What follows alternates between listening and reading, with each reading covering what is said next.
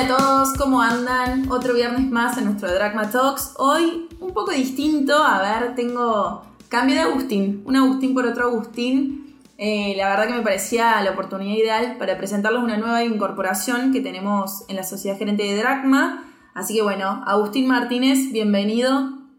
Hola, buenas tardes, ¿cómo están todos? Es un placer estar acá, eh, un gusto, Cande, que me hayas invitado. Por favor. Cambiaste, cambiaste de AUS, Cambié pero de bueno, AUS. el común denominador está. Sí, a ver, Agus se suma al equipo como portfolio manager de nuestros fondos. Ella tiene, la verdad, que muchos años en mercado, así que me parecía, la verdad que estaba bueno sumar una voz nueva, alguien que tiene una visión constante del mercado, que también está todo el día viéndolo. Así que bueno, gracias por sumarte hoy en este, en este viernes un poco caótico, ¿no? No, no hay por qué, Cande. Bueno, sí, hace poquito, hace dos semanas que estoy acá en Dragma y bueno, la idea es aportar eh, a la sociedad gerente en cuanto a la administración de fondos, tanto balanceado como renta ahorro, PIB, inmobiliario y demás. Eh, así que nada, eh, contento de estar acá. Bienvenido, bienvenido. A ver, y te sumaste a la sociedad gerente en un momento hasta un poquito complicado con el mercado, ¿no? Medio que hoy, primer día de marzo, cerramos febrero y fue un poco un mes en algunos segmentos del mercado para el olvido, ¿no? Sí, la realidad, la realidad es que sí, eh, por lo menos de lo que te puedo aportar yo, que es eh, lo que es el plano local, eh, fue un febrero con muchísimo ruido, Sí, eh, como la política, si se quiere, en el centro de escena, ¿no? Yo creo que en eso se basó, en todo el mercado, incluso un poco, a ver, por un lado el mercado sin ver tanto a la política, sino haciendo la suya, bajando, corrigiendo firme, y por el otro lado la sociedad y la política haciendo mucho ruido, ¿no? Sí, tal cual, tal cual. Como ruido eh, hubo mucho, arrancamos el mes con la aprobación de la ley Omnibus, que después se retiró del Congreso, después tuvimos problemas nación, provincias por todos lados, eh, con, con Chubut, con La Rioja, con la provincia de Buenos Aires. Bueno, esto un poco marca de alguna manera eh, la idea firme que tiene Sí. el gobierno de, de- de ajuste fiscal severo Sí. y la carga que le quiere poner a las provincias para que se hagan cargo un poco de eso, ¿no? Yo creo que las provincias no se esperaban, a ver, en el discurso de mi ley de va a ser años, se vienen años de, a- de ajuste muy firme, no esperaban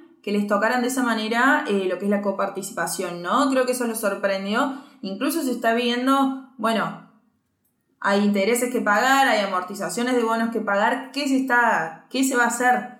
Eh, está complejo el tema con las provincias e incluso empezamos a ver cómo se unen Juntos por el Cambio, Unión por la Patria, partidos provinciales, cosas que no habíamos visto antes, partidos políticos con tantas diferencias, unirse a decir, bueno, ¿y qué hacemos ahora? Tal cual, tal cual. Eh, yo creo que de acá de cara al futuro hay algunas eh, alertas amarillas que empezar a seguir.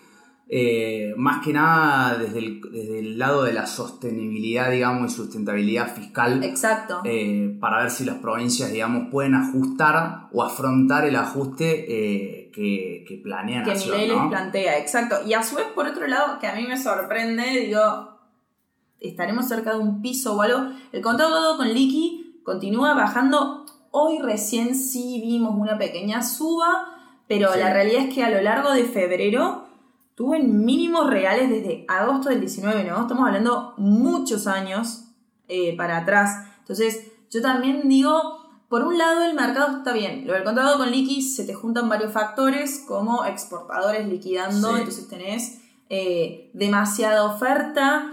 Eh, pero a su vez también yo creo que la sociedad le está dando un derech- una derecha a mi ley. Está diciendo, bueno, eh, me acepto el ajuste que se viene, la inflación que estamos pasando, la suba por todos lados y le están dando una especie de visto bueno a la a mi ley. Sí, tal cual como lo decís vos, Cande, pese a todo esto y a todo este ruido político, la verdad que el peso de alguna manera se mantiene firme como rula de estatua, de estatua, digamos. Sí. Es, es- es impresionante. Sí. Un poco como, a ver, si, si te pones a pensar los porqués de se está, esta fuerte apreciación nominal eh, y real de, de- del dólar, Eh, yo creo que un poco como lo que decís vos, es por la oferta de exportadores, el blend este del 80-20, Sí. eh, sí, habiendo eh, mucha oferta de CCL en la plaza, eh, creo que, que de alguna manera eh, febrero fue un gran condicionante.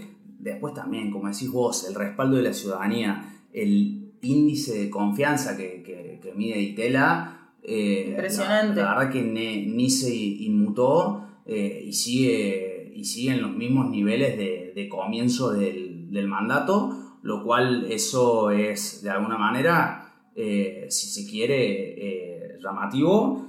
Yo creo que sí, porque en el medio, a ver, en estos dos meses y medio más o menos que vamos de mandato, tuviste inflación. En diciembre está bien, no toda fue del mandato de Milei, pero del 25%, enero el 20%, febrero hay que verla, pero eh, tenéis ahí como dos visiones, algunos más cercanos al 10%, otros más al 15%.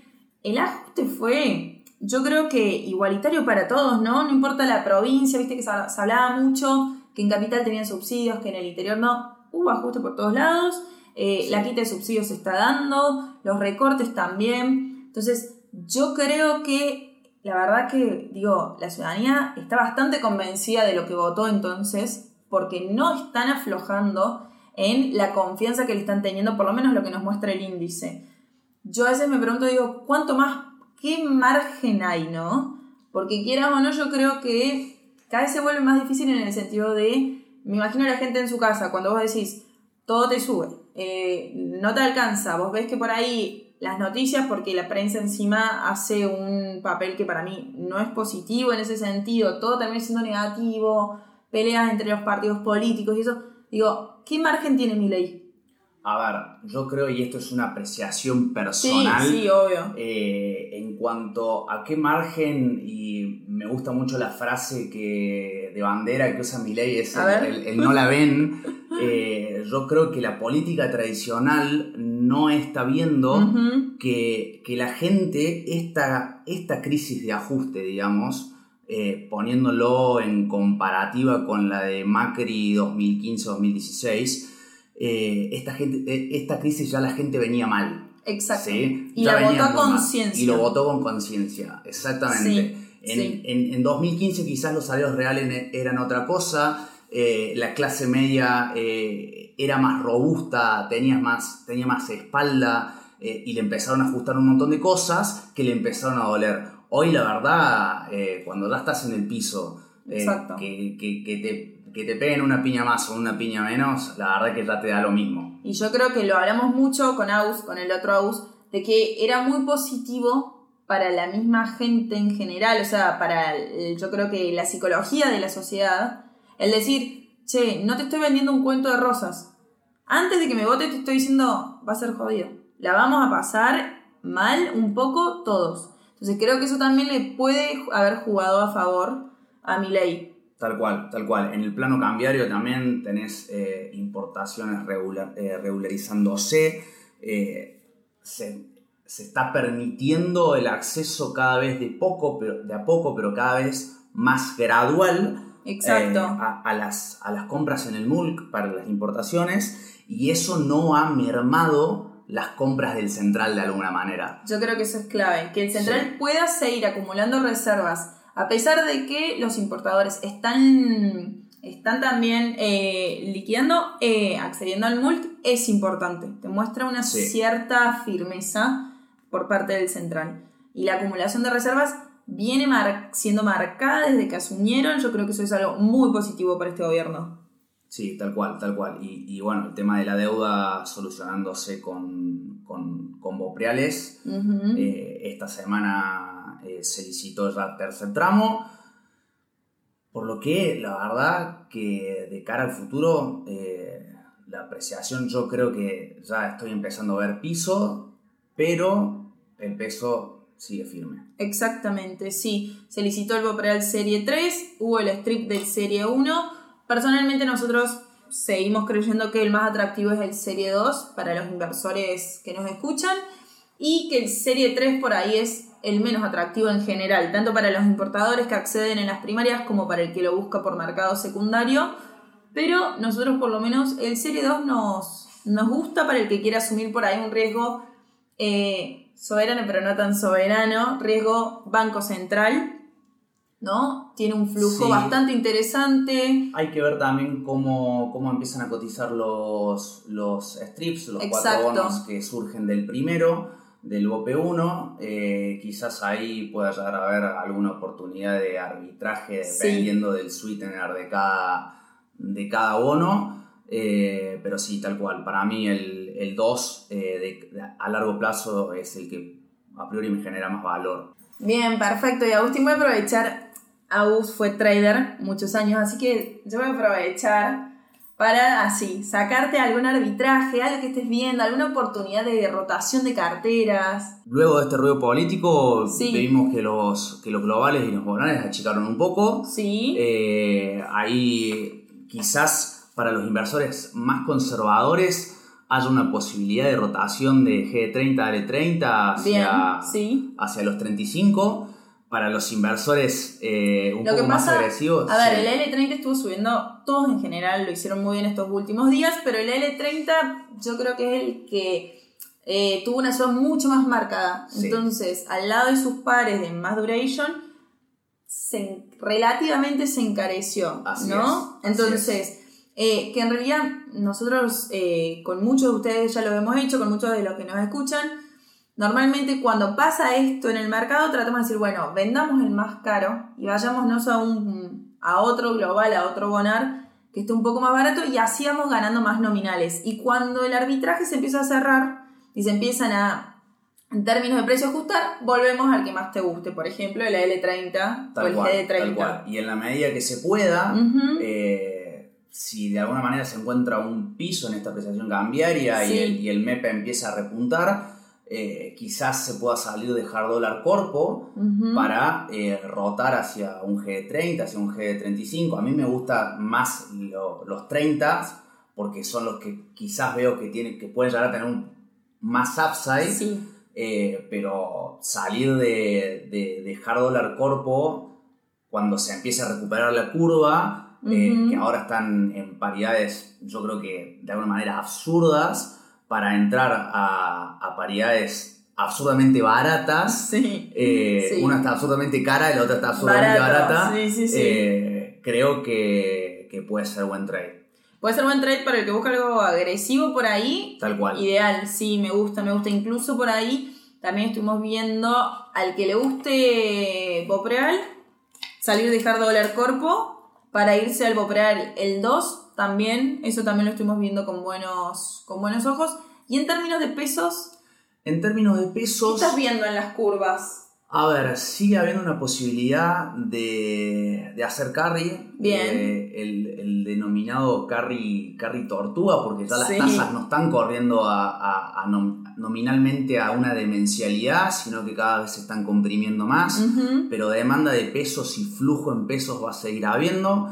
Eh, vimos eh, esta semana en la, la licitación de, de Mecon que hay demanda, el 75-80% de la demanda de las licitaciones de, de Mecon está explicada por bancos, eso Sí. quiere decir que los bancos todavía tienen muchos pesos que desarmar, Sí. hay muchos pases al central que no están apalancando plazos fijos, Sí. por lo que demanda de cobertura eh, en, en pesos va a seguir habiendo.